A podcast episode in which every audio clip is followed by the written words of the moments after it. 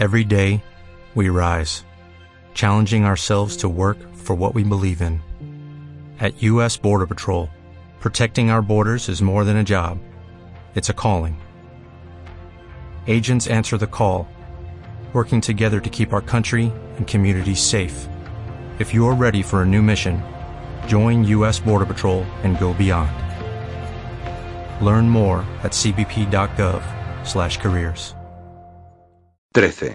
Meara pasó la mayor parte de su siguiente día libre en casa de su madre, ayudándola a meter las últimas cosas en la maleta para lo que llamaban la larga visita. Y dado que hacer el equipaje requería tomar decisiones qué debía llevarse, qué debía dejar, qué podía dar o tirar a la basura, se pasó la mayor parte de su día libre con una tremenda jaqueca. La toma de decisiones, y ella lo sabía bien, sumían a Koyenkin en un estado de indecisión y ansiedad. Simplemente decidir si llevarse el trío de mimadas violetas africanas la dejó al borde de las lágrimas. Bueno, claro que vas a llevártelas. Meara se esforzó por hallar el equilibrio en la delgada cuerda entre la jovialidad y la firmeza. Si las dejo aquí, Donald y tú tendréis que molestaros en regarlas y cuidarlas, y si se os olvida, puedo prometer que no se me olvidará. Porque se las llevaría a Brana, que sabía cómo cuidarlas. Pero deberías llevártelas. Es posible que Maureen no las quiera en su casa. ¿Y por qué no iba a quererlas Maureen? Balanceándose en esa delgada cuerda, Meara dibujó una sonrisa resuelta en su cara mientras cogía una de las plantas de hojas rizadas, plagada de flores moradas. Son preciosas. Bueno, es su casa, ¿no? Y tú eres su madre y estas son tus plantas. Tomada la decisión, adiós, gracias, Meara las metió con cuidado en cajas que había pedido en el supermercado. Oh, pero, aquí estarán seguras durante el viaje. 7 por 7, mierda. 49. ¿Y acaso no has dicho que las plantas son seres vivos y que reaccionan a la música, a la conversación y al afecto? Te echarían de menos, y seguro que se marchitarían por mucho mimo con que yo las cuidara. Inspirada, Meara canturreó on the road again mientras colocaba bolas de papel alrededor de las macetas. Al menos eso arrancó una sonrisa fugaz a Colleen. Tienes una voz preciosa. La he sacado de mi madre, ¿no es así? Tu padre también tenía una voz bonita y potente. Un. Esa fue la respuesta de Meara mientras continuaba recitando la tabla de multiplicar en su cabeza. Bueno, seguro que quieres algunas de tus fotos para ponerlas en tu habitación. Oh. Colleen entrelazó los dedos de sus manos como era su costumbre cuando no sabía qué hacer. No estoy segura. Además, ¿cómo voy a elegir? Y. Yo las elegiré. Así te llevarás una grata sorpresa cuando las desempaquetes. ¿Sabes? No me vendría mal un té. Oh. Voy a prepararlo. Sería estupendo. Y le proporcionaría cinco minutos de paz. Con Colleen en la cocina, Meara escogió con rapidez algunas fotos enmarcadas. Capturaban momentos del pasado, de su infancia, de sus hermanos y, aunque no le agradara especialmente, de sus padres juntos. Estudió una de sus padres, sonriendo, con los exuberantes jardines de la casa grande que en otro tiempo los había rodeado. Un rostro apuesto, pensó, contemplando a su padre. Un hombre guapo y corpulento, con todo su encanto a raudales. Y sin carácter. Envolvió la foto para proteger el cristal del marco y la metió en la caja. Tal vez opinara que su madre estaría mejor sin el constante recordatorio del pasado, pero no era su vida. Y esa vida, en ese preciso instante, cabía en dos maletas, una bolsa y tres cajas de embalar. Habría más si se convertía en algo permanente. Una palabra que Colleen aún no estaba lista para escuchar. Más cosas que empaquetar, pero, mucho más que eso, más vida que vivir. Meara estaba segura de ello. Una vez consideró terminado el trabajo o casi, volvió a la cocina. Y encontró a su madre sentada a la diminuta mesa, llorando en silencio mientras se tapaba la cara con las manos. Ay, mamá. Lo siento, lo siento. No he preparado el té. Me siento perdida, Meara. He vivido en Con y sus alrededores toda mi vida. Y ahora, no está lejos. No estarás lejos. Se sentó y le asió las manos. Ni siquiera una hora. Colleen levantó la vista, llorosa. Pero no os veré ni a Donald ni a ti como ahora. Es solo una visita, mamá. Puede que nunca vuelva aquí. Es lo que todos estáis pensando por mí. Sin otra alternativa, Meara cargó con la culpa. Es lo que todos creemos que querrás una vez lleves un tiempo allí. Si te quedas en Galway con Maureen, Sean y los niños, iremos a visitaros. Desde luego que iremos. Y si no estás feliz allí, volverás aquí. ¿Acaso no he dicho que me ocuparía de que la casa esté disponible para ti? Odio este lugar. Detesto todo de este lugar, exclamó. Aturdida, Meara abrió la boca y la cerró de nuevo sin saber qué decir. No, no, eso no está bien, no es verdad.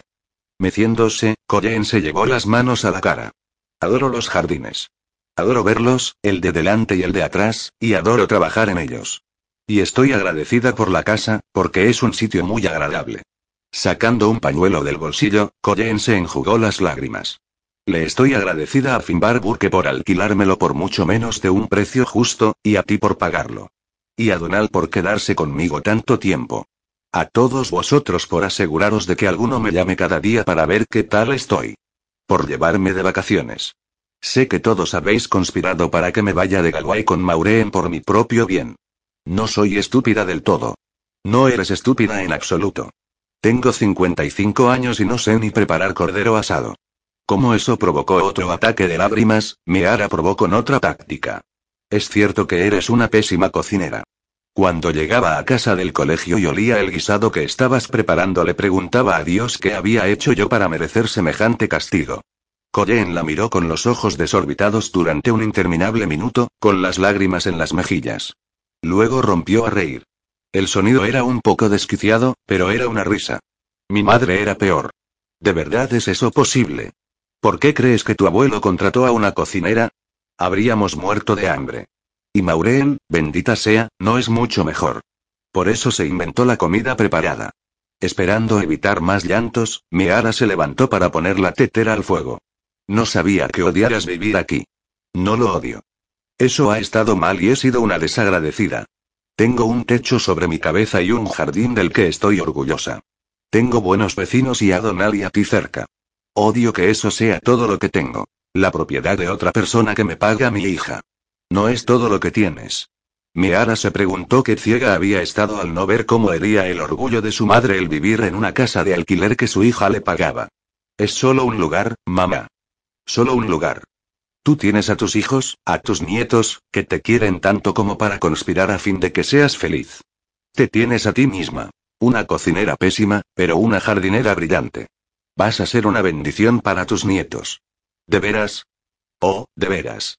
Eres paciente con ellos, y te interesas de verdad por sus cosas y sus pensamientos. Con los padres es distinto, ¿verdad? Tienen que considerar constantemente si decir que sí o que no, ahora o después. Tienen que enseñarles disciplina e imponerla al mismo tiempo que los quieren y atienden. Tú solo tienes que quererlos, y ellos absorberán ese amor como esponjas. Echo de menos tenerlos cerca, disponer de tiempo para mimarlos. Pues aquí tienes tu oportunidad. ¿Y si Maureen se opone a que los mime? Entonces iré a Galway a darle una patada en el culo. Colleen sonrió de nuevo mientras Meara preparaba el té. Siempre has sido mi guerrera. Tan fiera y valiente. Espero tener nietos tuyos a los que consentir algún día. Ah, bueno. He oído que Connor O'Dwyer y tú os estáis viendo. He visto a Connor toda mi vida. Me hará. Nada de escaquearse, pensó, y llevó el té a la mesita. Estamos saliendo. Le tengo mucho aprecio. Es un buen hombre, y también muy guapo. Tiene buen corazón y una naturaleza afable. Viene a visitarme de vez en cuando solo para ver qué tal estoy y para preguntarme si puede hacer alguna cosa por mí. No lo sabía, pero es típico de él.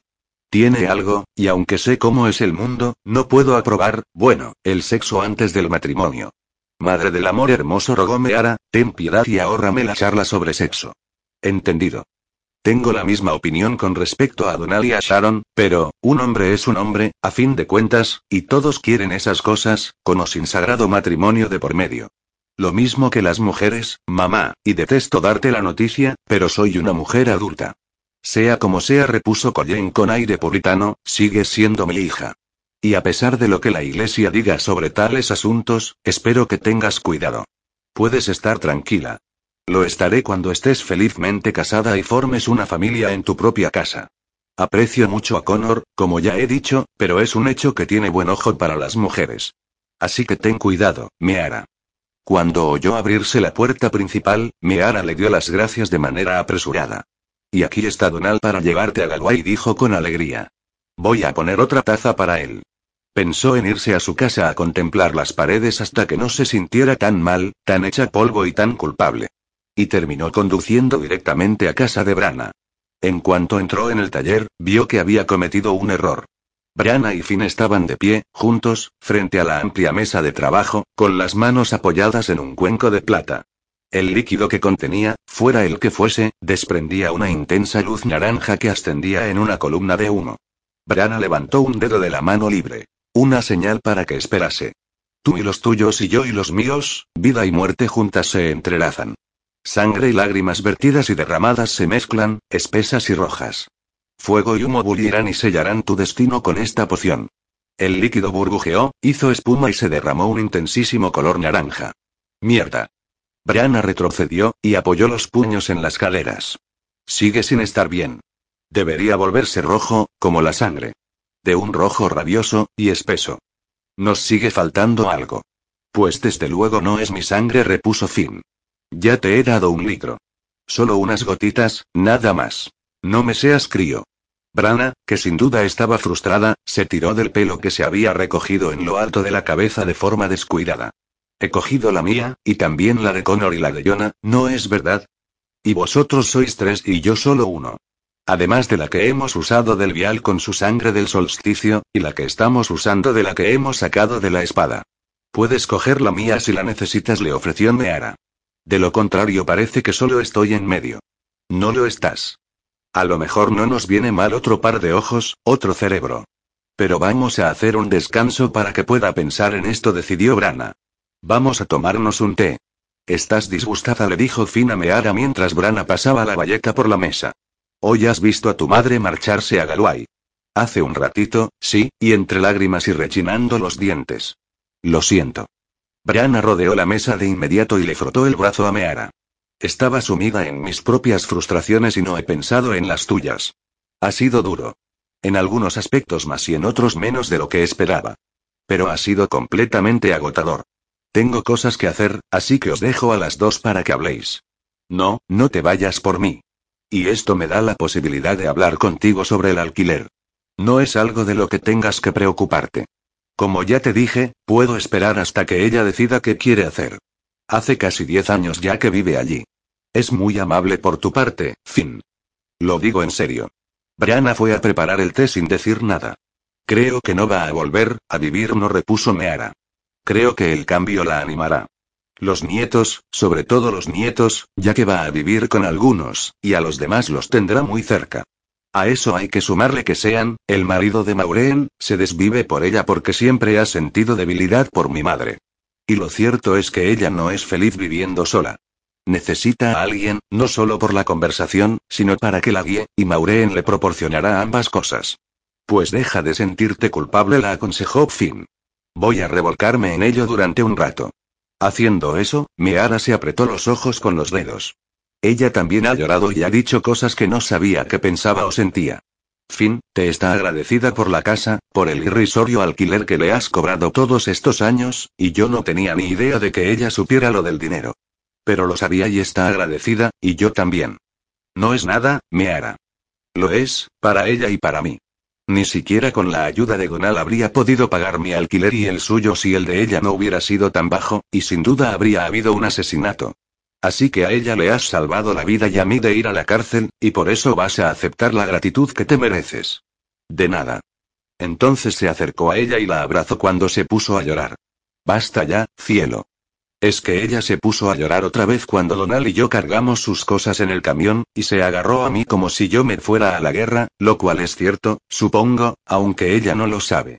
Juro que ha cerrado los ojos todos estos años a lo que tres de mis mejores amigos son, y ahora solo le preocupa que Connor y yo estemos teniendo sexo fuera de la sagrada institución del matrimonio.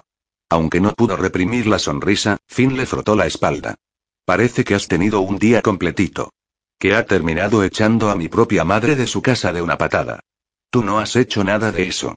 La has ayudado a romper las cadenas que la mantenían encerrada aquí, sabiendo que va a ser más feliz en una casa llena con su familia. Te apuesto algo a que te lo agradecerá antes de que termine el año. Vamos, Dubeasa, sécate las lágrimas. Dio un paso atrás, se palpó los bolsillos y luego sacó un pañuelo lleno de color, haciéndola reír. ¿Qué es todo eso? Después de la tormenta siempre sale el arco iris. Acto seguido le sacó una enorme margarita del pelo, de color rosa chillón. Y las flores salen con la lluvia. Ganarías una puñetera fortuna en las fiestas de cumpleaños. Me lo reservo por si acaso. Y soy una completa idiota. De eso nada. Le dio otro abrazo. Solo medio idiota, como mucho. Finn miró a Brana por encima de la cabeza de Meara. Y la sonrisa que ella le brindó se le clavó directamente en el corazón. Se bebió su té, se comió tres galletas de limón de Brana y, aunque apenas sabía nada de escribir hechizos y preparar pociones, hizo lo que pudo por ayudar. Molió hierbas usando el almírez y la mano. Salvia, hierba de gato, romero para desterrar. Pesó el polvo de un cristal de fluorita negro machacado, cortó trozos largos de cable de cobre, apuntando todas las cantidades de forma precisa en el diario de Brana. Cuando llegó Connor, con Iona y Boyle, todos los ingredientes que Brana y Finn habían elegido estaban listos. Ya hemos fallado dos veces hoy, les dijo Brana, así que esperemos que a la tercera vaya la vencida. Además, esta vez hemos contado con la ayuda de Meara, y eso trae buena suerte. Así que eres una aprendiz de bruja, Connor tiró de ella para darle un beso. Difícilmente, pero puedo moler y medir cantidades. ¿Has visto a tu madre marcharse hoy? Así es, y he pasado la fregona después de que llorara a mares. Luego he venido aquí, y Finn ha pasado la fregona cuando me ha tocado a mí. Alégrate. Esa vez Connor la besó en la frente. Porque ella va a ser feliz. Ya casi me lo creo, porque Donald me ha mandado un mensaje no hace ni una hora diciéndome que la familia de Maureen la ha recibido como a una reina, con serpentinas y flores, tarta e incluso champán. Me avergüenza un poco haber pensado que Maureen nos molestaría en hacerlo, pero lo superaré en cuanto haga que me cabree por alguna cosa. Donald dice que está como una chiquilla con zapatos nuevos, mi madre, no Maureen, así que esa nube ha desaparecido de encima de mi cabeza. Nos acercaremos por allí y la llevaremos a cenar en cuanto podamos escaparnos sin problemas. Su madre había dicho que Connor tenía buen corazón. Y una naturaleza afable. Correrías peligro, ya que estás teniendo sexo con su hija fuera de la sagrada institución del matrimonio. ¿Qué? Luego te lo explico. Creo que Brana quiere tu sangre. La de todos, replicó Brana. Ya que usamos la de todos para el hechizo antes del solsticio. No acabamos con él. Boy le miró ceñudo el cuenco mientras Brana añadía con cuidado los ingredientes. ¿Por qué iba a hacerlo este? Tenemos su sangre, la del suelo, la de la espada adujo fin. Y eso aporta su poder, aporta su oscuridad, y utilizaremos la oscuridad contra él. Oculta el taller, Connor. Brianna echó sal al cuenco. Yona, las velas, si eres tan amable, esta vez lo haremos todos juntos, ya que estamos todos aquí, y dentro de un círculo. Dentro y fuera comenzó, fuera y dentro, y aquí el fin del diablo tejemos. Cogiendo un trozo de alambre de cobre, lo retorció hasta darle la forma de un hombre.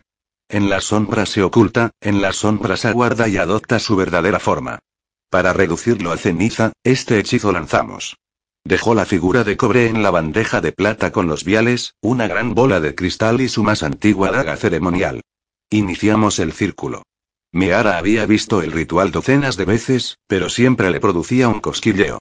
Cómo encendía el amplio círculo de velas blancas haciendo un gesto con la mano y cómo el aire parecía aquietarse y enmudecer dentro del círculo. Luego se agitó. Los tres y Fin ocuparon los cuatro puntos cardinales y cada uno invocó a los elementos, al dios y las diosas, a sus guías. Y el fuego que Iona conjuró era blanco, a 30 centímetros del suelo, con el cuenco de plata suspendido encima. Hierbas y cristales, agua bendita vertida de la mano de Brana, todo ello agitado por el aire que Connor invocó. Tierra negra surgió del puño de Finn, mojada por las lágrimas derramadas por una bruja. Y sangre. Desde el corazón valiente y fiel. Con su daga ceremonial Iona hizo un corte en la palma de Boyle. Para mezclarla con la mía, como un solo ser. Y se hizo un corte en la suya, apretando su mano con la de él.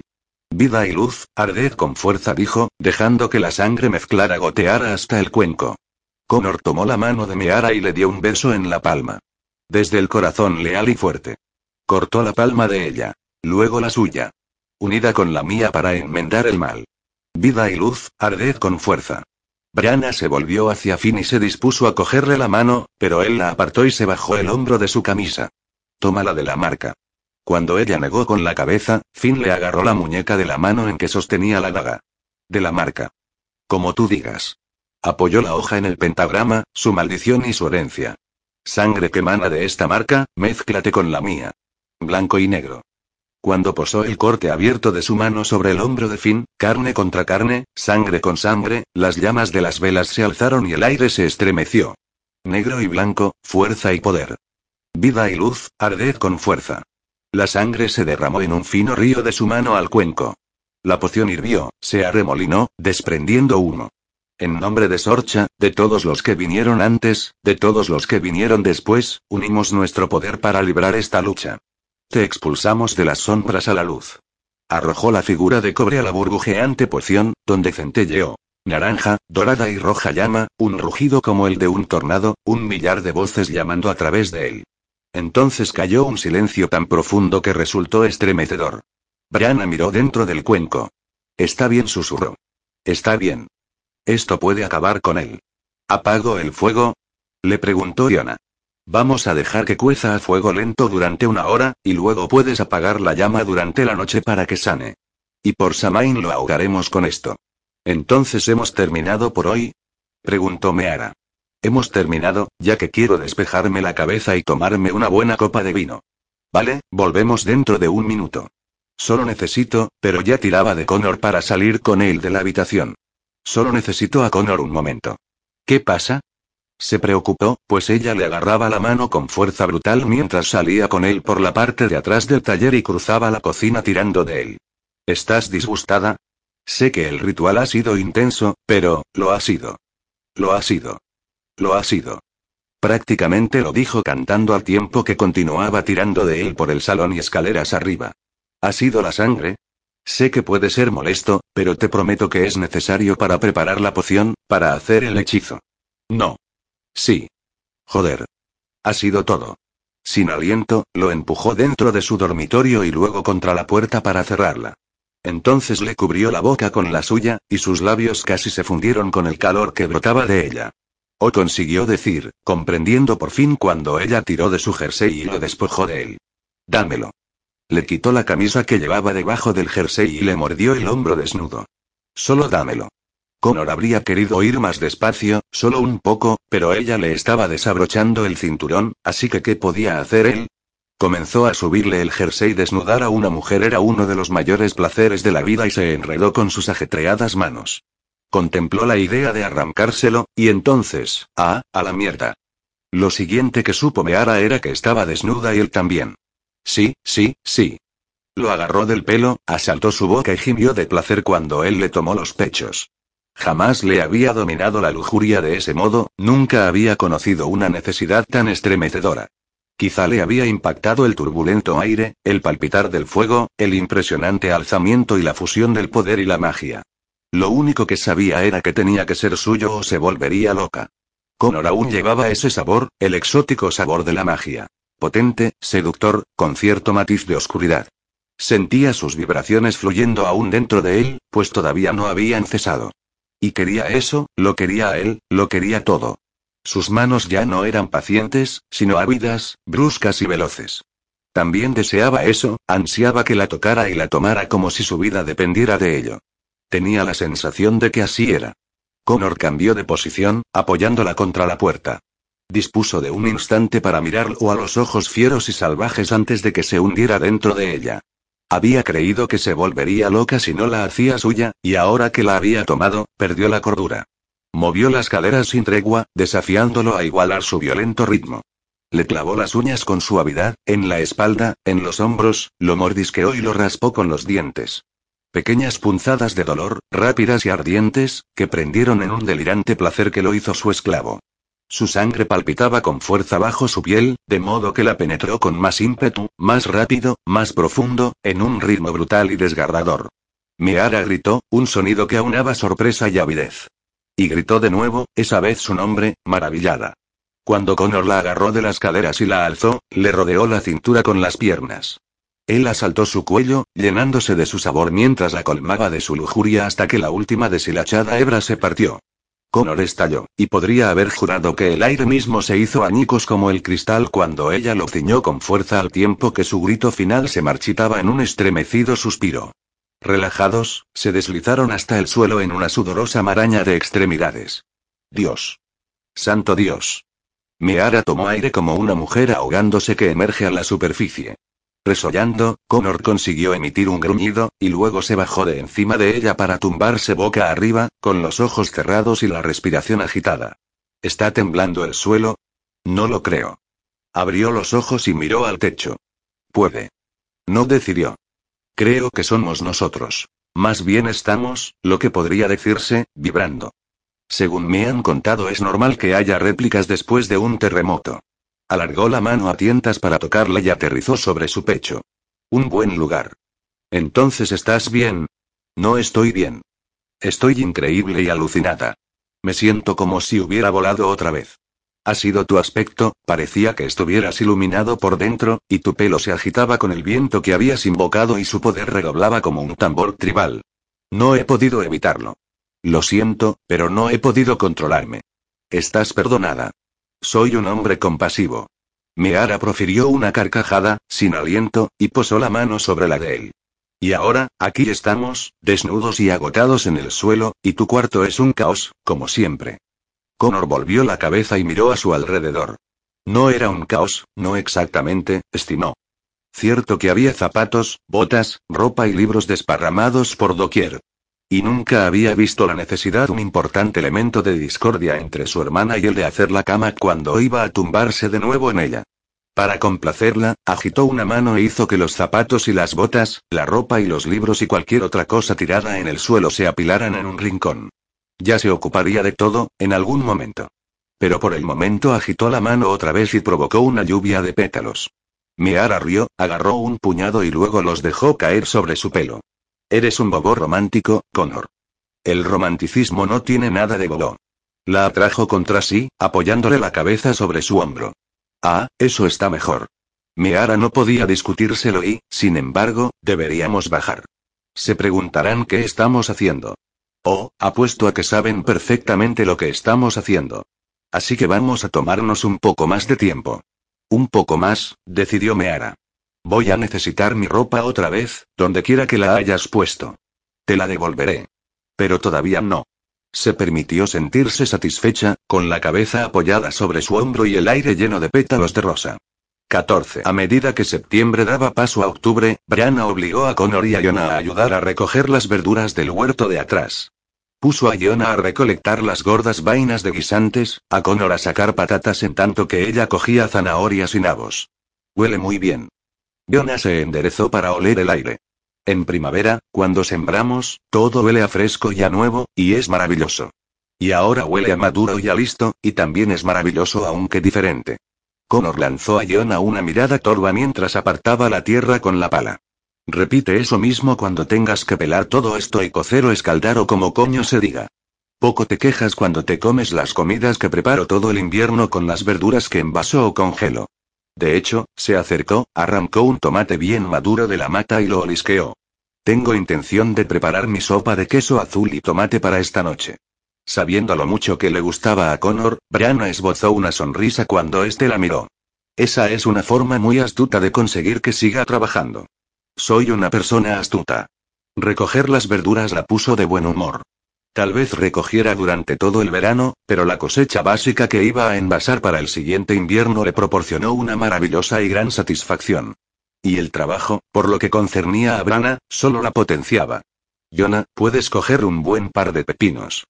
Prepararé unas cremas de belleza después y voy a necesitarlos. No sé cómo consigues hacer tantas cosas. Atiendes la casa, un huerto, cocinas, elaboras los productos para tu tienda, diriges un negocio. Haces planes para destruir el mal. Quizás sea magia. Disfrutando del aroma, de la sensación en su mano, Brianna metió más tomates en el cubo. Pero lo cierto es que adoro lo que hago, así que la mayoría de las veces no me supone ningún esfuerzo. Dile eso al hombre de la pala, se quejó Connor, y fue ignorado. Tú ya tienes bastantes cosas de que ocuparte, le dijo Brana a Iona. No parece que te moleste pasarte los días retirando excrementos de caballo, cargando balas de heno y paja, cabalgando por el bosque mientras parloteas con turistas que sin duda te hacen las mismas preguntas todos los días. Y a eso hay que sumarle todo lo que has estudiado y la magia que has practicado desde el invierno pasado, cuando apenas eras capaz de encender una vela. Yo también lo adoro. Tengo un hogar y un lugar, un propósito en la vida. Tengo familia y un hombre que me quiere. Levantando la cara al cielo, Jonah inspiró hondo. Y tengo magia. Antes de venir aquí solo tenía una pizca, y Nana era mi única familia de verdad. Se acercó a los pepinos y eligió dos. Y me encantaría poder poner un pequeño huerto.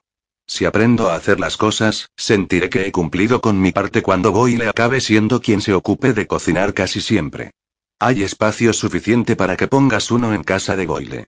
¿Tenéis pensado quedaros ahí cuando os caséis? Oh, por el momento está bien. Más que bien para nosotros dos, y está muy cerca de todo y de todos aquellos a quienes queremos cerca. Pero, queremos formar una familia, y pronto. Brianna se colocó bien el sombrero de paja que llevaba más por tradición que para protegerse del sol que se ocultaba y asomaba entre las mullidas y blancas nubes en un día que recordaba más al verano que al otoño. Entonces querréis una casa, y no solo unas habitaciones encima del garaje de Finn. Lo estamos pensando, pero ninguno de los dos quiere renunciar a estar cerca de todos vosotros ni del picadero, así que solo lo estamos pensando. Retomando su trabajo, John acogió un calabacín de un amarillo vivo. Primero hay que organizar la boda, y aún no he decidido ni el vestido ni las flores. Pero tienes en mente lo que quieres en ambos casos. Tengo una especie de visión del vestido que quiero. Creo que, Connor, te hago una advertencia justa. Esto va a hacer que te aburras como una ostra. Las patatas ya se han ocupado de eso. Las sacó de la tierra y las echó en el cubo. Bueno, quiero un largo vestido blanco, pero creo que más de estilo clásico que elegante y moderno. Sin cola ni velo, más sencillo aunque precioso. Como algo que habría podido llevar la abuela, solo que un poco actualizado. Nana me daría el suyo, pero es color marfil y yo lo quiero blanco, y ella es más alta, y bueno, no es lo que quiero, por mucho que me encanta llevar un vestido que pertenezca a la familia. Cogió un tomatito cherry y se lo metió en la boca. Dios mío, qué rico. En fin, he estado mirando en internet y tengo la idea, y después de Samain espero que me hará, tú y yo podamos ir a buscarlo. Me encantaría. ¿Y las flores? También le he estado dando una y mil vueltas a eso, y entonces me he dado cuenta de que, quiero tus flores. ¿Las mías? Me refiero al aspecto de tus flores, a tus jardines. Enderezándose de nuevo, Jonah agitó la mano hacia las cinías, las de galeras, las begonias y las capuchinas. No especies o colores concretos. Todo ello. Todo ese colorido y alegría, la manera en que consigues plantarlas para que parezca algo natural y alegre, y deslumbrante a la vez. Entonces buscas a Lola. Lola. Es florista y tiene una tienda justo a este lado de Galway. Es una clienta. Yo le envío litros de crema de manos porque trabajar con flores es matador para estas. Y ella suele encargarme velas por ese valor que armonicen con sus arreglos para bodas. Te prometo que es una artista con las flores. Te daré su número si quieres. Vale. Suena estupendo. Jonah dirigió la mirada hacia Connor. Estaba acuclillado en el suelo, estudiando una patata como si tuviera la respuesta a todas las preguntas impresa en la piel. Te advertí que te ibas a aburrir como una ostra. No, no es eso. Me ha hecho pensar en la familia, en jardines y en flores. Y en el jacinto silvestre que te hagan me pidió que plantara en la tumba de su madre. No lo he hecho. Ir a la cabaña de Sorcha ahora es muy arriesgado, le recordó Brana. Lo sé. Y aún así es lo único que me pidió. Ayudó a sanar a Meara y solo pidió que plantara la flor. Brana dejó el cubo en el suelo y se acercó a él, poniéndose en cuclillas para mirarlo a la cara. Y lo haremos. Plantaremos el jacinto silvestre. Una hectárea entera si es lo que quieres. Honraremos a su madre, que también es nuestra. Pero nadie va a acercarse a la tumba de Sorcha hasta después de Samain. Prométemelo. No me arriesgaría, y si hiciera eso estaría corriendo un riesgo. Pero es algo que me pesa, Brana. No era más que una niña. Y se parecía a ti, Jonah. Y te miro, le dijo a Brana, igual que miré a Branaut, la hija de Sorcha, y puedo ver cómo será ella dentro de otros diez años y cómo eras tú a su edad. Había mucha pena y responsabilidad en sus ojos, como tan a menudo los hay en los tuyos. Cuando hayamos hecho lo que juramos hacer, la pena y la responsabilidad desaparecerán. Le dio un apretón a su mano llena de tierra. Ellos lo sabrán al mismo tiempo que nosotros. De eso estoy segura. ¿Por qué no podemos ver, tú y yo juntos, ¿Y con Iona, los tres? ¿Por qué no podemos ver cómo termina? Ya conoces la respuesta. Mientras haya elección, el final no está escrito. Lo que él tiene, y todo lo que pasó antes, empaña la visión, Connor. Somos la luz. Iona estaba de pie, con su cubo de judías verdes y las rodilleras de los vaqueros manchadas de tierra. Y el anillo que Boyle le había regalado brillaba en su dedo anular. Consiga lo que consiga, venga como venga, lucharemos. Y ganaremos. Eso es lo que yo creo. Y lo creo porque vosotros lo creéis, le dijo a Connor. Porque cuando toda tu vida te ha llevado a esto, sabiendo que era así, uno cree. Es un abusón y un cabrón que se esconde tras el poder que intercambió con algún demonio. ¿Qué somos nosotros? Se llevó la mano al corazón. Lo que tenemos procede de la sangre y de la luz. Lo derrotaremos con esa luz y lo enviaremos al infierno. Lo sé. Bien dicho. Y ahí lo tienes. Brana le dio un empujón a Connor. Ese es el discurso del día de San Crispín de nuestra Iona. Has hablado muy bien. Lo que pasa es que no estoy de humor. Es una promesa sin cumplir. Una promesa que cumpliremos, repuso Brana. Y no es solo eso y sacar patatas lo que te pone a ese humor. Un humor de perros, cosa rara en ti. ¿Os habéis peleado Meara y tú? En absoluto. Todo va genial. Puede que de vez en cuando me preocupe porque Caban se haya interesado tanto en ella. Cuando se trata de uno de nosotros, es arma contra arma, magia contra magia. Ella solo cuenta con su ingenio y su coraje, y una espada, si es que la lleva. La cual le resulta muy útil, y lleva puestas tus piedras protectoras y los amuletos que le preparamos. Es cuanto podemos hacer. Tuve su sangre en mis manos. Se las miró y vio la roja sangre de Meara en ellas en vez de rica y oscura tierra. Resulta que no puedo superarlo, no puedo dejarlo atrás, así que le mando media docena de mensajes al día, inventándome alguna razón estúpida, solo para asegurarme de que está a salvo. Te va a pegar un puñetazo que vas a acabar en el suelo. Ya lo sé, ya. Yo también me preocupo por Boyle. Y eso que Cava no le ha prestado demasiada atención. Es natural, agregó Yona, que nos preocupemos por dos personas que nos importan y que no disponen del mismo arsenal que nosotros. Miró a Brana. Tú también te preocupas. Sí, me preocupo. Aún sabiendo que no hay nada que podamos hacer que no hayamos hecho ya, me preocupo. Si te sirve de ayuda, te prometo que paso mucho rato con ella durante la jornada laboral. Y cuando sale con un grupo, desde que el lobo la siguió, trenzó un amuleto en la crin de su caballo. Connor esbozó una sonrisa. ¿En serio? Ella me sigue la corriente, y Boyle también. Se los he estado poniendo a todos los caballos siempre que puedo. Hace que me sienta mejor cuando tenemos que dejarlos por la noche. El otro día le di un poco de loción y le pedí que la usara cada día para probarla. Brianna sonrió. Le lancé un encantamiento. La que huele a melocotones y a miel. Es genial. Besó a Brana en las mejillas. Así que eso es gracias a una especie de equilibrio mágico y romántico. Debería haber sabido que las dos tomaríais precauciones extras. En cuanto a mí, Roy Beard nunca la pierde de vista a no ser que yo la tenga en mi campo de visión. Bueno, confíasela a Merlin durante una hora o así. Finn estará más que dispuesto. Y sal de caza con el halcón. Apoyando la mano en su hombro para tomar impulso, Brianna se levantó. Deja las patatas en la bodeguilla y ve a sacar un rato a tu halcón. Imagino que a los dos os vendrá bien. ¿Y qué hay de hervir y escaldar y todo lo demás? Estás perdonado. ¿Y la sopa? Brianna rompió a reír, propinándole un suave coscorrón en la cabeza. Tengo una idea. Dile a Boyle que voy a necesitar a Meara aquí dentro de. Brianna levantó la vista hacia el sol y calculó la hora. Tres horas servirá. Luego los demás tendréis que estar aquí a las seis y media. Tendremos tu sopa y ensalada de rúcula, ya que he hecho que Iona la recoja fresca, un poco de pan negro y tarta de crema. ¿Tarta? ¿Qué celebramos? Haremos una ceili. Ya es hora de que celebremos una fiesta. Frotándose las manos en los pantalones, Connor se puso en pie. Ya veo que tengo que ponerme de mal humor más a menudo. No funcionará una segunda vez. Guarda esas patatas, ve a buscar a tu halcón y vuelve aquí a las seis y media. Brianna volvió, cogió más patatas, ya que ahora iba a preparar sopa para seis, y miró a Jonah después de que Connor se hubiera ido. Él no lo sabe aún, dijo Jonah. Te lo contaría si lo supiera. A ti al menos. No sabe que está enamorado de ella. Aún no lo sabe, pero empieza a vislumbrarlo. Es obvio que la ha querido toda su vida, por lo que comprender que se trata de un amor distinto del que creía sentir requiere su tiempo. Brianna miró hacia la casa y pensó en él, pensó en Meara.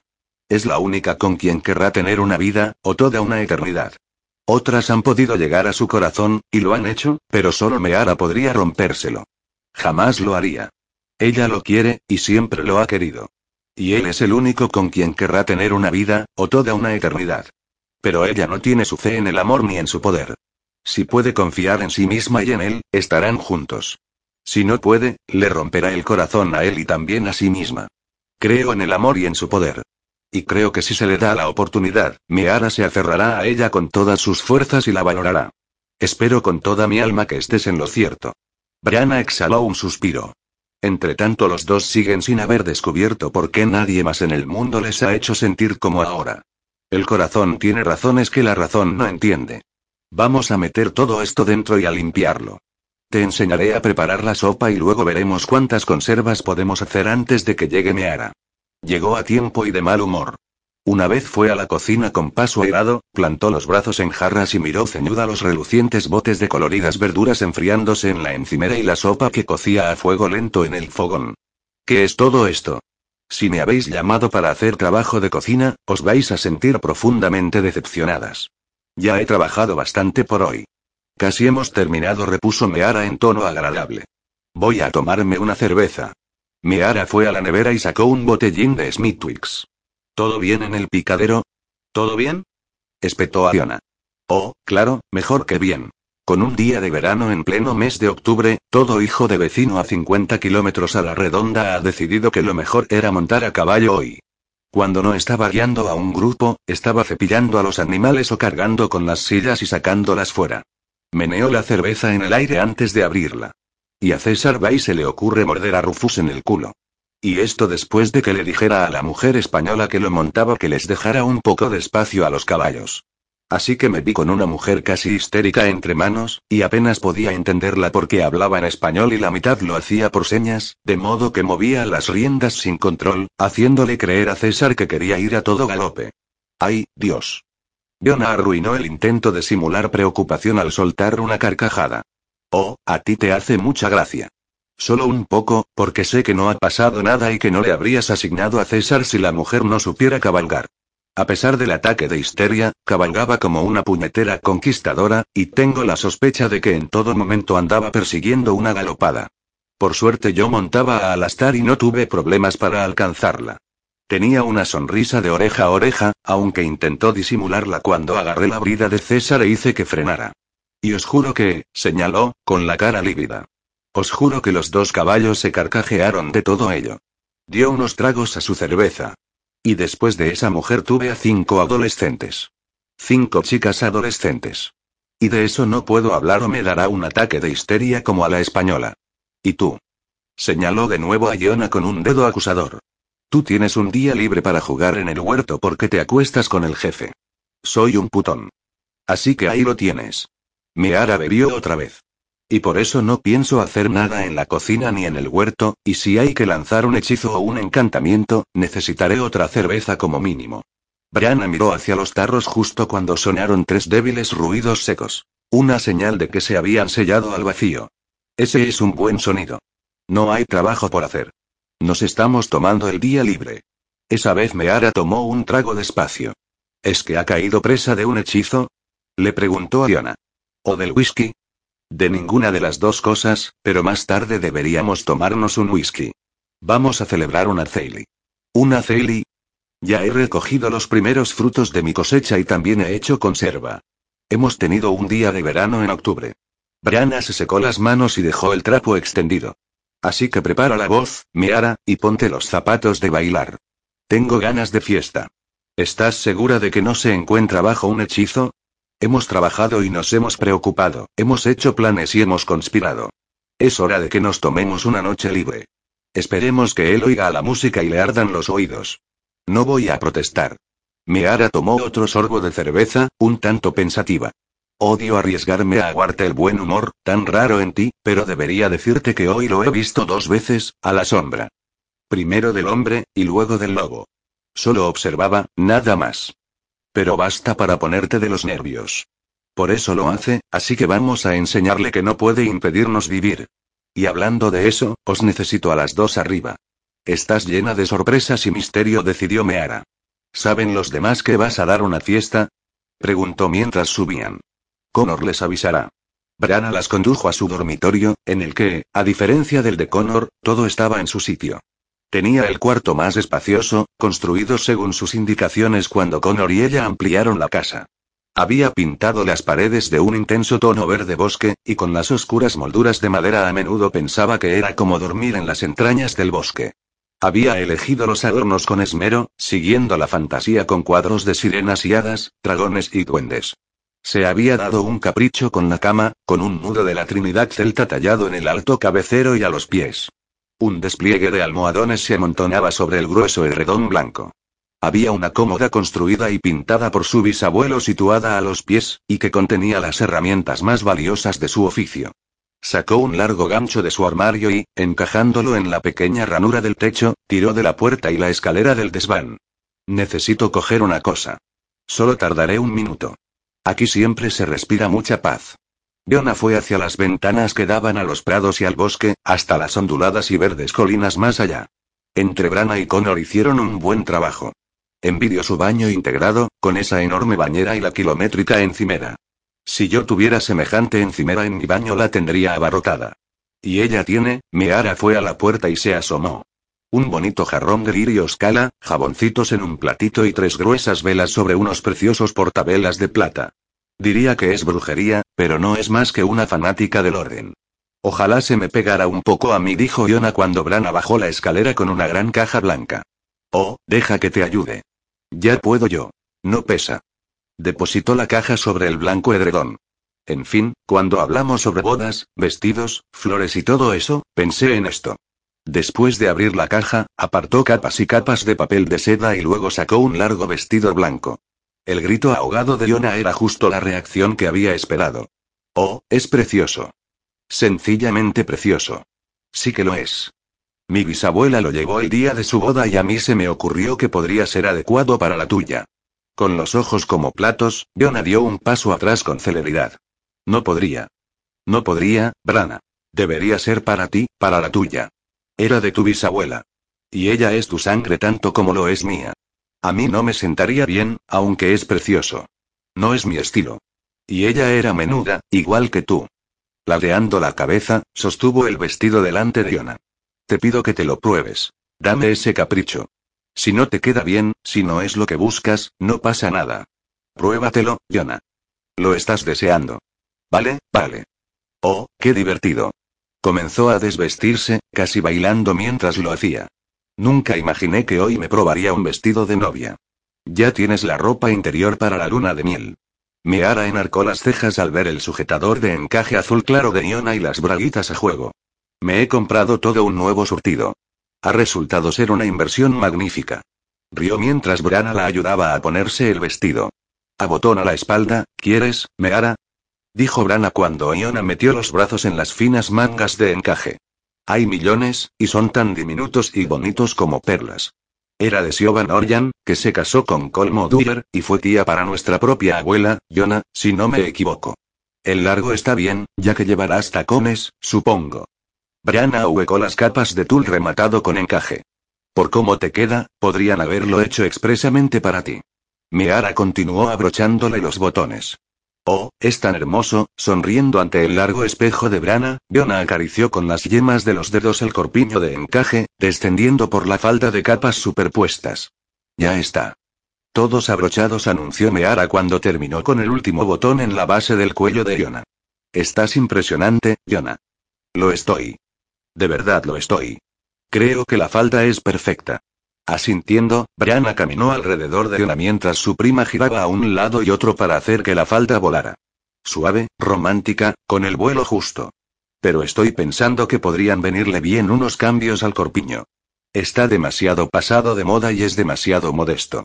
Una cosa es que sea clásico, y otra que tape hasta la barbilla. Oh, pero no podemos cambiarlo.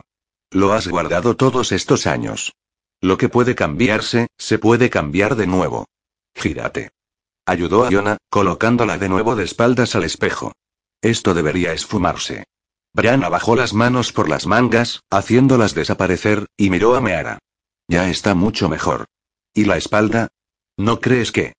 Brianna frunció los labios mientras Meara dibujaba una escotada V. Acto seguido, asintiendo, la dibujó ella misma para abrir la espalda justo hasta la cintura. Sí, tiene una espalda fuerte, preciosa, y debe mostrarla.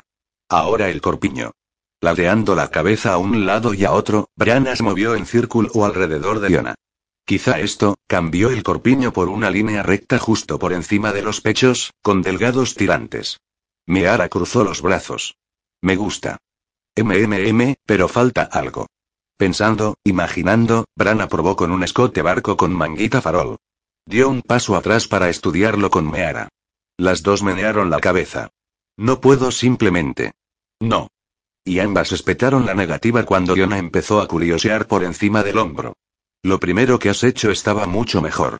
Lo estaba, pero, Brianna cerró los ojos otro instante hasta que la imagen se formó.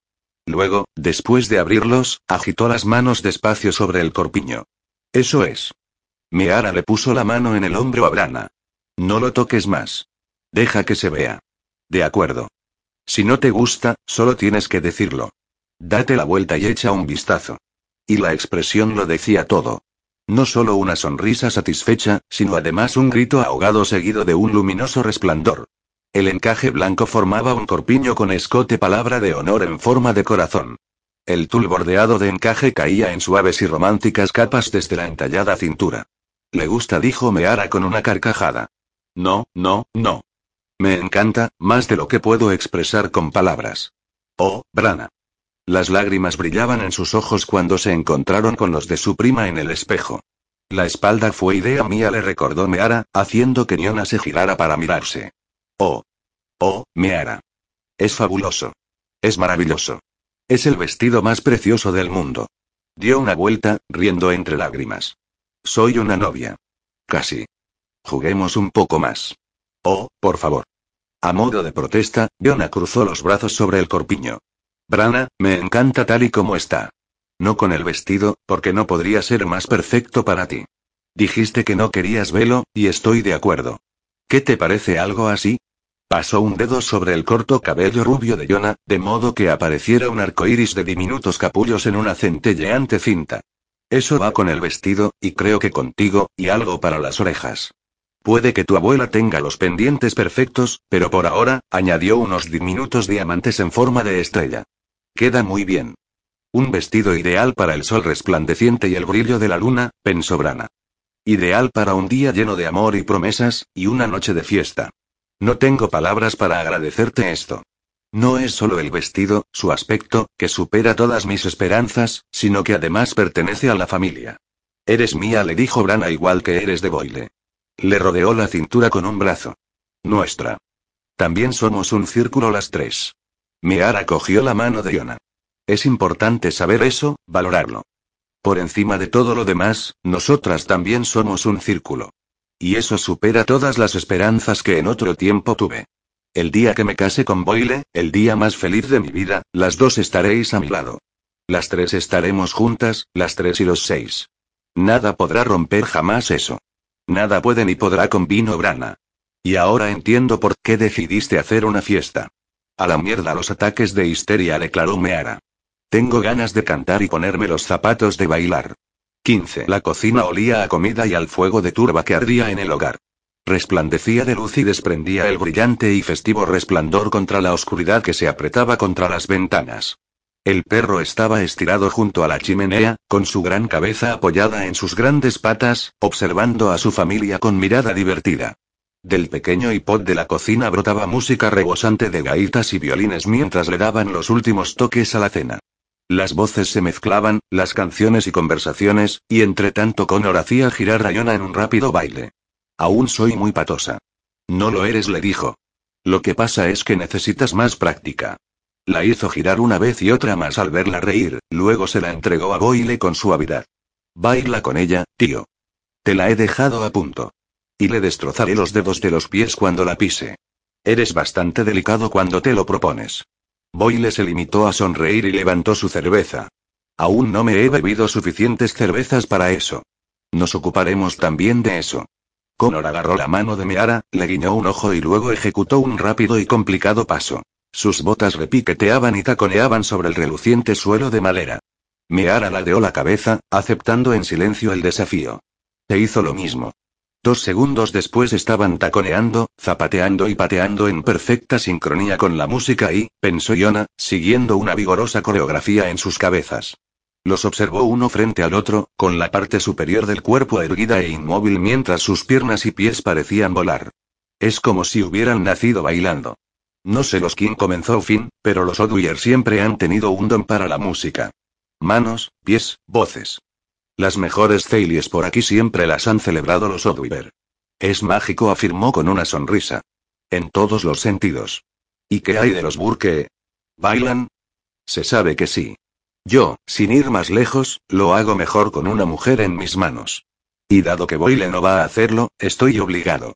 Sorprendió a Jonah atrayéndola contra sí, haciéndole dar una vuelta rápida y acto seguido siguiendo los pasos que llevaron la danza a un medio tiempo. Al cabo de un momento de torpeza, Jonah pilló el paso y lo siguió bastante bien, guiada por sus brazos. Diría que los Burke son muy competentes. Cuando la hizo girar por la estancia, Jonah levitó a unos centímetros del suelo y lo hizo reír. Igual que la prima estadounidense. Estoy deseando bailar contigo en tu boda. Tal vez tenga que sustituir al novio mientras él se queda a un lado de la pista. Veo que no tengo alternativa, o Finbar Burke me pondrá en evidencia. Boy le agarró a Fiona, solventando el tema de sus menos habilidosos pies cogiéndola en vilo y dando vueltas. Y Brana se encontró delante de Finn. ¿Bailas? Preguntó este. Estoy a punto de llevar la cena a la mesa. Uno solo le dijo, y le asió la mano. Tenían un don, pensó Connor, fluían con la música, sincronizados por completo, como si hubieran nacido para moverse juntos. Su bondadoso corazón sufría por ellos, por los dos, pues sus pasos dejaban tras de sí una luminosa estela de amor. Giraron alrededor de la cocina, se dejaron llevar, volvieron a girar. Solo tenían ojos el uno para el otro, cómodos y felices como lo fueron en otro tiempo. Meara se había detenido a su lado y apoyaba la cabeza sobre su hombro. Durante un maravilloso momento el mundo estuvo en paz. Todo era como fue una vez, como aún podía volver a ser. Entonces Brana se detuvo y, pese a sonreír, aquel maravilloso momento se hizo ánicos. Bueno, espero que se os haya abierto el apetito, declaró Brana. Finn le murmuró algo solo para ella en gaélico, aunque en voz demasiado baja como para que Connor lo entendiera. La sonrisa de Brana se tornó triste cuando apartó al vista. Habrá más música después de cenar, y tenemos vino en cantidades industriales. Con movimientos rápidos y bruscos, bajó la música. Esta es una noche para dejar a un lado el trabajo y las preocupaciones. Tenemos alimentos frescos del huerto y nuestra Yona ha preparado la sopa. Aquel anuncio trajo consigo un prolongado silencio que se dilató hasta que Yona soltó una carcajada. Venga ya. No soy tan mala cocinera. Pues claro que no replicó Boyle, con el aire de un hombre que se enfrenta a una dura e ingrata tarea. Fue hasta el fogón y tomó una cucharada directamente de la olla para probarla. Una vez saboreada, enarcó las cejas y probó otra vez. Está buena. En realidad está muy buena. No sé yo si se puede confiar en un hombre enamorado, planteó Connor. Pero vamos a cenar. Se dieron un festín con productos del huerto y conversaron de cosas triviales, evitando toda referencia a asuntos oscuros. El vino fluyó con generosidad. ¿Y cómo le va a tu madre en Galway? Le preguntó Fina Meara. Aún no puedo decir que vaya a quedarse, pero casi. Tuve una conversación con mi hermana, que está muy sorprendida por tan satisfactoria solución, al menos por ahora. Mi madre se está ocupando del jardín y lo tiene impecable. Y ha trabado cierta amistad con una vecina que también es una ávida jardinera. Si pudieras guardarme la casa un poco más, todo el tiempo que necesites la interrumpió Finn. Tengo pensado hacer algunas mejoras allí. Cuando dispongas de un rato, Connor, podemos hablar de trabajar un poco en esa casa. Siempre tengo un rato para eso. He echado de menos el desafío y la diversión de construir y arreglar desde que terminamos la ampliación de esta casa. ¿De verdad has hecho tú la sopa, Jonah? Porque está buenísima diciendo eso, se sirvió otro cazo.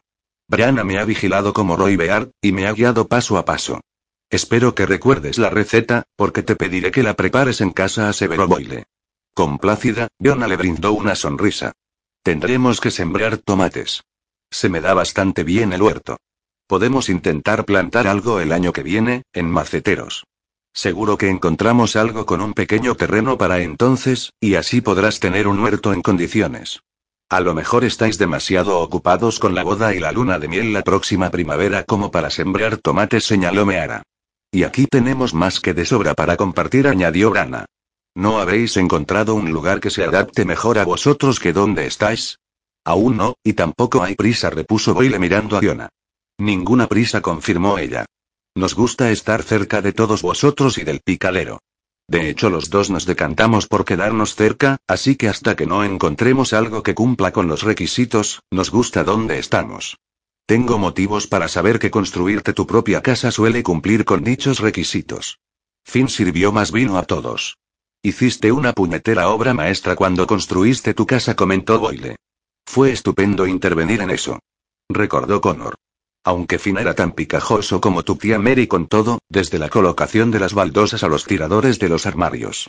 Eso es lo que lo convierte en una labor tan satisfactoria, en caso de no tener prisa. Detrás de mi vivienda prosiguió Finn hay terreno en el que se puede construir una casa entre los árboles, si a alguien le gusta la idea. Y yo estaría dispuesto a vender una parcela a unos buenos vecinos. ¿Hablas en serio? La cuchara de Iona golpeó contra el plato. Sobre los buenos vecinos, sí. No tengo ganas de cargar con unos malos, aunque haya mucho espacio en medio. Una casa en el bosque. Iona se volvió hacia Boyle, con los ojos brillantes. Nosotros seríamos unos vecinos magníficos. Podríamos ser unos vecinos alucinantes. Cuando compraste todo ese terreno dijiste que era para impedir que la gente construyera casas a tu alrededor. Una cosa es la gente, le dijo Fina Boyle. Y otra muy distinta son los amigos y la familia, y los socios. Si os interesa podemos echar un vistazo cuando queráis. Supongo que ahora mismo es demasiado pronto, adujo Ana con una carcajada. Pero, claro, no tengo idea de cómo diseñar o construir una casa. Pues eres afortunada de tener un par de primos que sí apuntó Connor. Y si decidís hacerlo, yo conozco a buenos obreros por aquí, lo cual me viene como anillo al dedo, agregó, si es que tengo voz y voto en esto. Puedo salir de caza con los halcones por allí como hago ahora y tendría la ventaja de pasarme a tomar un plato de sopa. Piensa con el estómago, comentó Meara, pero tiene razón. Sería un lugar precioso para una casa, y justo donde tú quieres. Es una buena idea, Finn. Una buena idea, pero aún tiene que decirnos el precio. Finn le brindó una sonrisa de Boyle, levantando su copa. Ya llegaremos a eso, después de que tu novia haya echado un vistazo. Siempre ha sido un hombre de negocios muy astuto, dijo Brana. Se enamora y paga el precio que sea. Pero lo dijo con humor, no con amargura. Y es una buena idea. Más todavía, me evita un dilema, ya que el terreno detrás de esta casa es para Connor. Pero al ser yo una familia, me he estado debatiendo al respecto. Aún así, lo he recorrido innumerables veces y nunca ha pronunciado el nombre de Yona. No podía imaginaros a Boyle y a ti haciéndoos la casa ahí, aunque hubierais estado cerca de nosotros, y es un lugar precioso con una buena vista. No podía comprenderlo. Ahora lo entiendo. Tendréis vuestra casa en el bosque. Levantó su copa. Bendito seáis. Brianna sacó su violín después de la cena y unió su voz a la de Meara. Solo canciones alegres y animadas. Connor fue a por su tambor de marco a su cuarto, añadiendo una nota tribal. Para sorpresa y deleite de Jonah, Boyle desapareció unos momentos y regresó con un acordeón diatónico. ¿Tú tocas? Jonah miró boquiabierta a Boyle y el pequeño acordeón de botones que sujetaba. No tenía ni idea de que sabías tocar. No sé ni siquiera una nota. Pero Finn sí. No he tocado una sola nota en años, protestó este. Toca, Finn lo animó Neara. Tengamos una seis y un como es debido. Pues no os quejéis cuando lo eche todo a perder. Miró a Brana. Un instante después ella se encogió de hombros, golpeteó el suelo con el pie y comenzó a tocar algo desenfadado y animado. Con una carcajada, Connor movió los dedos y la baqueta sobre el colorido tambor. Finn cogió el ritmo y la melodía y se unió a ellos. La música sonó, interrumpida tan solo para tomar un poco más de vino o para hablar sobre qué canción sería la siguiente. Jonah buscó un cuaderno. Necesito los títulos de estas canciones. Querremos algunas en el banquete de la boda. Son muy divertidas y alegres. Imaginándose con su perfecto vestido de novia, bailando al son de tan animado alborozo con Boyle, rodeada de amigos y familia, le dedicó una deslumbrante sonrisa a este. Así es como va a ser nuestra vida juntos. Mientras Meara dejaba escapar un largo y exagerado oh, Boyle le dio un sonoro beso a Iona. De modo que en la cálida e iluminada cocina había risas y música, una intencionada y desafiante celebración de la vida, del futuro, de la luz. Fuera, en la profunda oscuridad, las sombras se extendían y la niebla se arrastraba de manera sigilosa. Llevado por la ira y la envidia, hizo cuanto pudo por envolver la casa. Pero las protecciones que tan cuidadosamente habían lanzado lo repelían, de modo que solo podía merodear y confabular contra la luz, buscando, buscando alguna grieta en el círculo. Meara se pasó al agua para humedecerse la garganta y le llevó un vaso a Brana. De pronto se sentía cansada, y un poco borracha. Era aire lo que necesitaba más que el agua, pensó. Aire fresco, húmedo y oscuro. Después de Samain dijo Connor celebraremos una verdadera ceilie e invitaremos a los vecinos y la gente de los alrededores como hacían mamá y papá. ¿Qué te parece cuando se acerque la Navidad, Brana? Con un árbol en la ventana y luces por todas partes. Con suficiente comida como para que las mesas crujan. Me encantan las Navidades, así que me parece bien. Era raro que Connor se retrajera dentro de su mente, pero lo hizo. Él está cerca, aproximándose, presionando con fuerza. ¿Lo sientes? Brianna asintió, pero continuó sonriendo. La música le atrae como la luz a la polilla. Pero no estamos listos, no estamos del todo preparados para acabar con él. Es una oportunidad para intentarlo, y no deberíamos desaprovecharla. Entonces comunícaselo a los demás de esta misma Vamos a aprovechar la oportunidad. Esperemos que la sorpresa sea suficiente. Connor vio, igual que Brana, que Finn ya sentía esa presión, aquellos siniestros dedos escarbando en la luz. Vio que Yona se sobresaltaba, solo un poco, cuando le introdujo con suavidad sus pensamientos en la cabeza. Esta le apretó la mano a Boyle. Connor miró a Meara. En cuanto se percató de que ella no estaba allí, la buscó con sus sentidos y la vio alargar el brazo para asir el pomo de la puerta principal de la casa.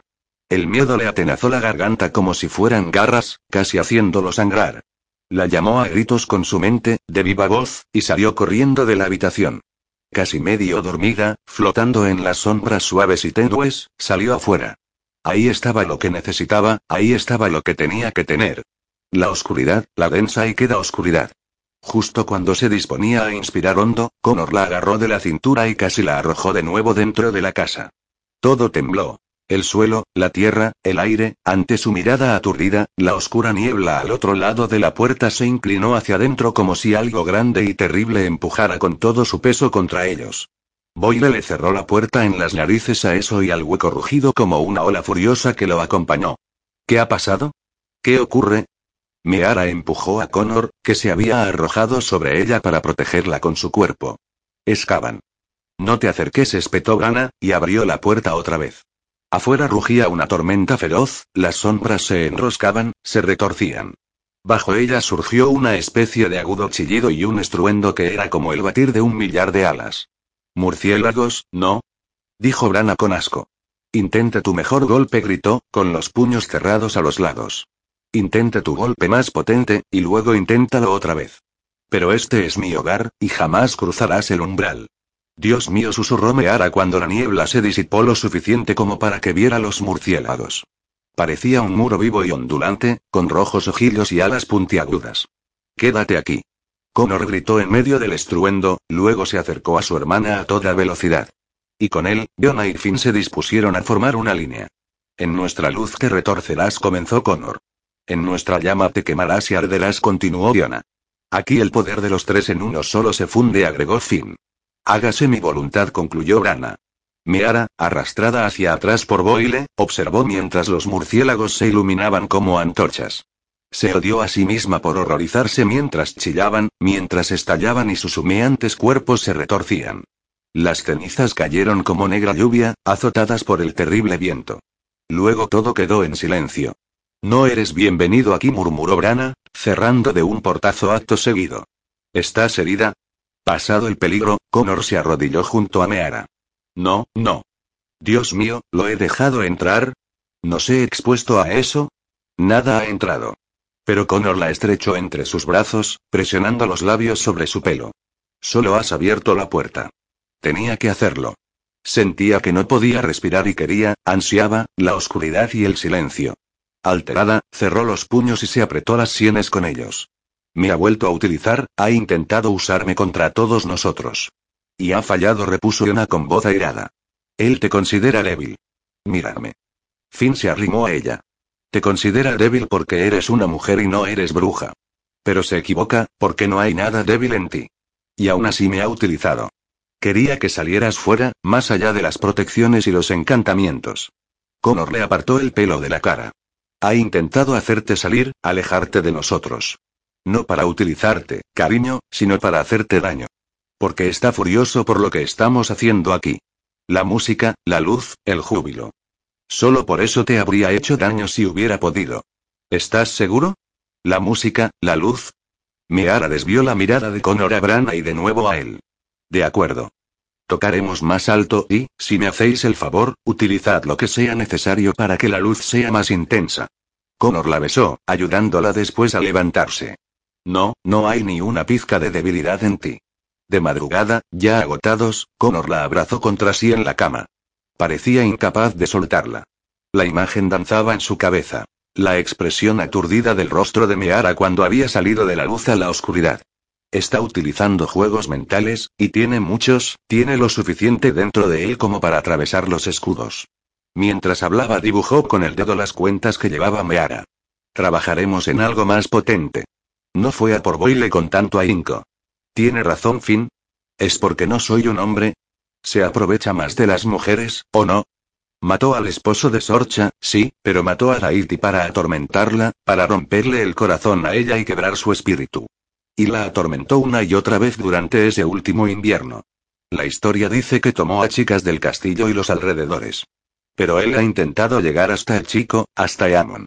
Cree que si elimina al chico, las chicas son más vulnerables a él. Quiere a Branaut. A la que fue y a la nuestra. Lo percibo siempre que lo dejo entrar.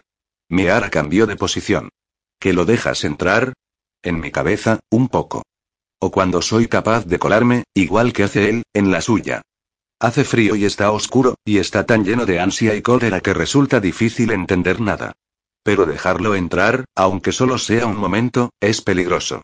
Él también podría ver tus pensamientos, podría, utilizarlos contra nosotros. Contra ti. Tengo maneras de evitarlo. No tiene lo que yo tengo, ni siquiera una pizca. Lo que también tiene Amon, y le encantaría despojar al chico de su poder y tomarlo para sí. Le acarició el cabello con aire distraído y le soltó la trenza. A pesar de todo se sentía extrañamente satisfecho de estar con ella sin más, con sus cuerpos calientes pegados, hablando en susurros en la oscuridad. Apenas nos molestaba antes de que llegara Iona. Con fin ha sido implacable desde el día en que la marca apareció en su hombro. Nuestro fin nunca habla de ello, o raras veces lo hace. A mí sí me habla, le dijo Connor y a veces a Boyle.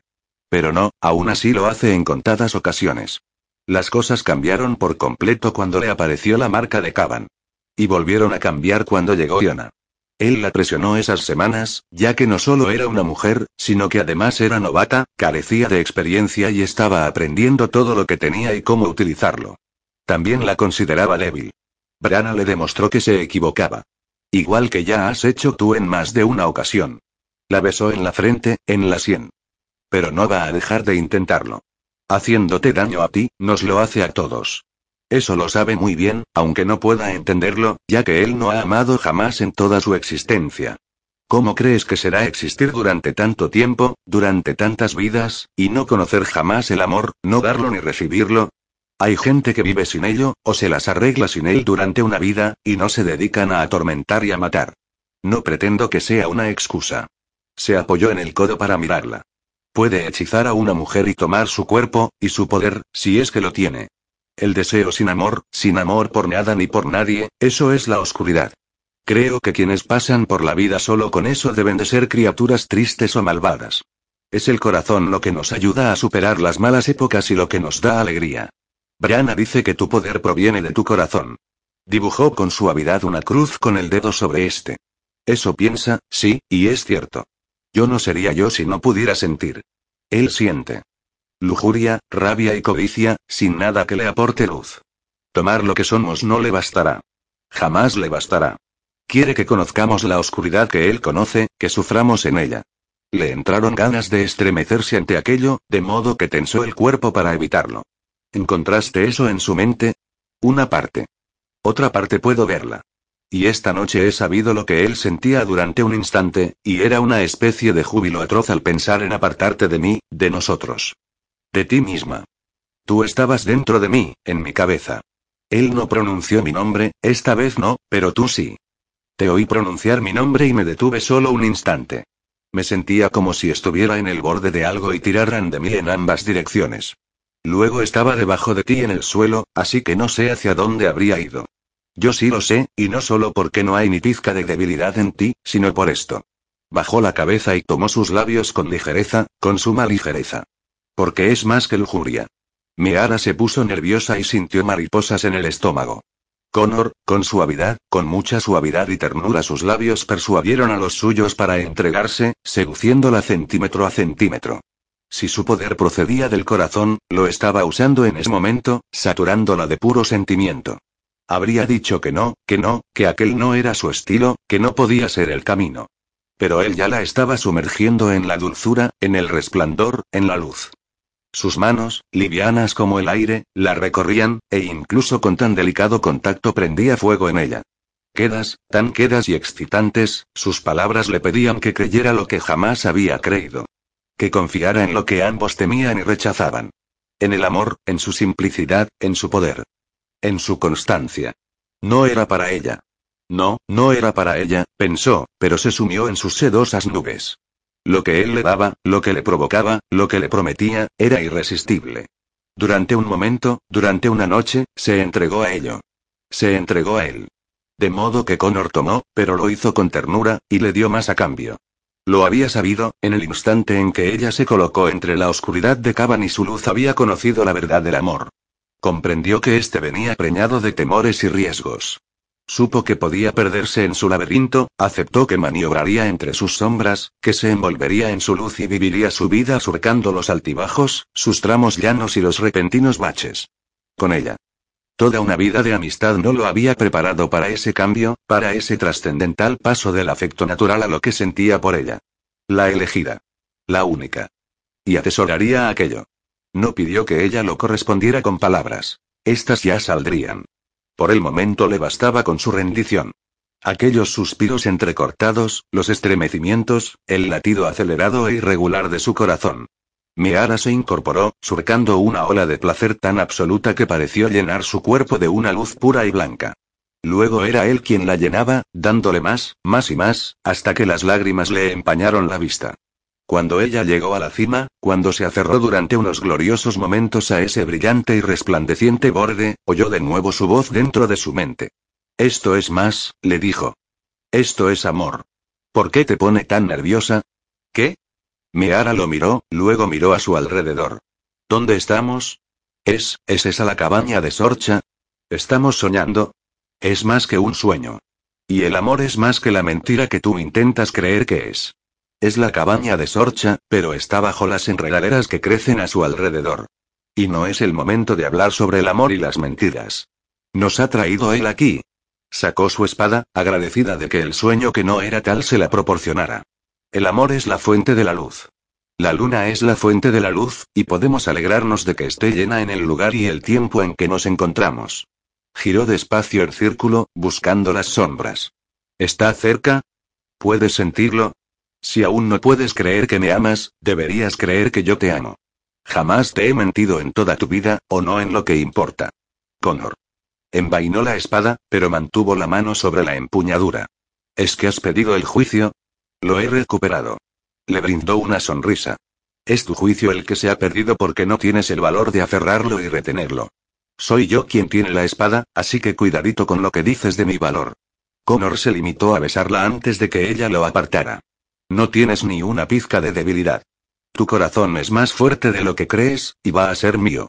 No voy a quedarme aquí, nada menos, a hablar de tonterías contigo. Yo voy a volver. Ese no es el camino.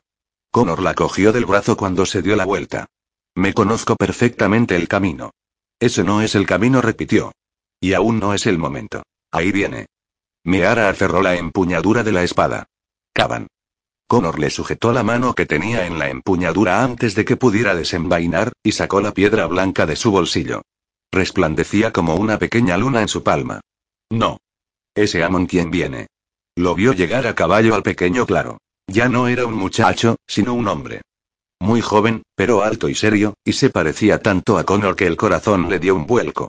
Llevaba el pelo más largo y trenzado a la espalda. Llegó en silencio a lomos de un alazán de aspecto recio que, en su opinión, podría haber galopado por medio país sin resollar. Buenas noches, primo lo saludó Connor. Buenas noches a tu mujer y a ti. Eamon desmontó con facilidad. En vez de atar al caballo, dejó las riendas sobre su lomo. A juzgar por su porte, como una estatua bajo la luz de la luna, estaba claro que no se alejaría ni se espantaría de su dueño. Ha pasado bastante tiempo para ti, comentó Connor. Cinco años. Mis hermanas y sus maridos aguardan en Ashfield. Branagh tiene dos hijos, un niño y una niña, y otro niño que nacerá cualquier día. Teagan está encinta. De su primer retoño. Miró hacia la cabaña, luego a la tumba de su madre. Y hemos vuelto a casa. A luchar con él. Es mi mayor deseo. Pero él está en tu tiempo, y esa es una verdad que no se puede negar. Alto y serio, con el ojo de halcón colgado del cuello, Eamon miró de nuevo hacia la tumba de su madre. Teagan vino aquí antes que yo. Vio aquella que descenderá de ella. La vio observar mientras ella se enfrentaba a Caban. Somos los tres, los primeros, pero lo que somos, lo que tenemos, os lo pasaremos a vosotros. Esto es todo lo que puedo ver. Nosotros somos seis, repuso Connor. Los tres y tres más. Mi mujer, el hombre de mi prima y un amigo, un amigo poderoso. Y dado que el muchacho era ya un hombre, había llegado el momento de hablarle de ello, pensó Connor. Nuestro amigo es Finbar Burke. Lleva la sangre de Caban. ¿Está marcado? Al igual que Meara, Eamon posó una mano en la empuñadura de su espada. Aunque no por obra suya, ni por deseo suyo. La sangre de Caban, le confiaría mi vida, y lo he hecho. Le confiaría la vida de mi mujer, y la amo con locura, aunque ella no lo crea. Somos seis, repitió Connor y él es uno de nosotros. Lucharemos contra Caban. Acabaremos con él. Lo juro. Connor desenvainó la espada de Meara y, con ella en la mano, fue a la tumba. Se cortó en la palma, dejando que el rojo líquido goteara sobre el suelo. Juro por mi sangre que acabaremos con él. Se llevó la mano al bolsillo, sin sorprenderse al encontrar el jacinto silvestre. Utilizó la espada para excavar un pequeño agüero y lo plantó. Una promesa hecha y cumplida. Agitó el aire con un dedo, extrajo su humedad y dejó que la sangre y el agua se vertieran sobre la tierra. Luego, retrocediendo, contempló junto con los demás cómo crecía la planta y se duplicaban las flores. Me alejé de ella. Eamon miró la tumba. No había elección, y era su voluntad y su deseo. Ahora he vuelto a casa como un hombre. Haré cuanto pueda, usaré todo el poder que se me ha dado. Promesa cumplida. Tendió una mano hacia Connor. No puedo confiar en el descendiente de Caban, pero confío en ti y en los tuyos. Él es mío. Eamon miró la tumba, las flores, la cabaña. Entonces sois seis. Se tocó su amuleto, gemelo del de Connor, y acto seguido la piedra en el cordón de cuero que Connor le había regalado. Todo lo que somos está contigo. Espero que nos veamos de nuevo cuando esto haya acabado. Cuando haya acabado con vino Connor.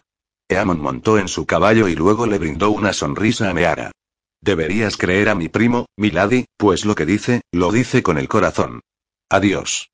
Dio media vuelta a su montura y se alejó con el mismo sigilo con el que había llegado. Meara comenzó a hablar, y despertó sobresaltada en la cama de Connor. Él estaba sentado a su lado, con una sonrisa torcida en la cara mientras se estudiaba la palma ensangrentada. Joder. Una nunca sabe dónde va a acabar cuando se tumba junto a alguien como tú. Cuidado. Mancharás las sábanas de sangre. Lo solucionaré. Se frotó una palma con la otra, restañó la sangre y cerró la superficial herida. ¿De qué iba eso? exigió. Una pequeña visita a mi familia. Algunas preguntas, algunas respuestas. ¿Qué respuestas? Intento descubrirlo. Pero la flor ya está plantada, tal y como me pidió que hagan, así que eso es suficiente por ahora. Estaba guapo nuestro Eamon, ¿verdad? Lo dices porque os parecéis. Caban tiene que saber que han regresado. No acabaron con él, pero él tampoco acabó con ellos. Igual que con las flores, eso es suficiente por ahora. Nos toca a nosotros terminar con él. Eso también lo sé. ¿Cómo lo sabes? Lo siento. Se llevó un dedo al corazón. Confío en lo que siento. A diferencia de ti, por ejemplo. Tras lanzarle una mirada de impaciencia, Meara se levantó de la cama. Tengo que ir a trabajar.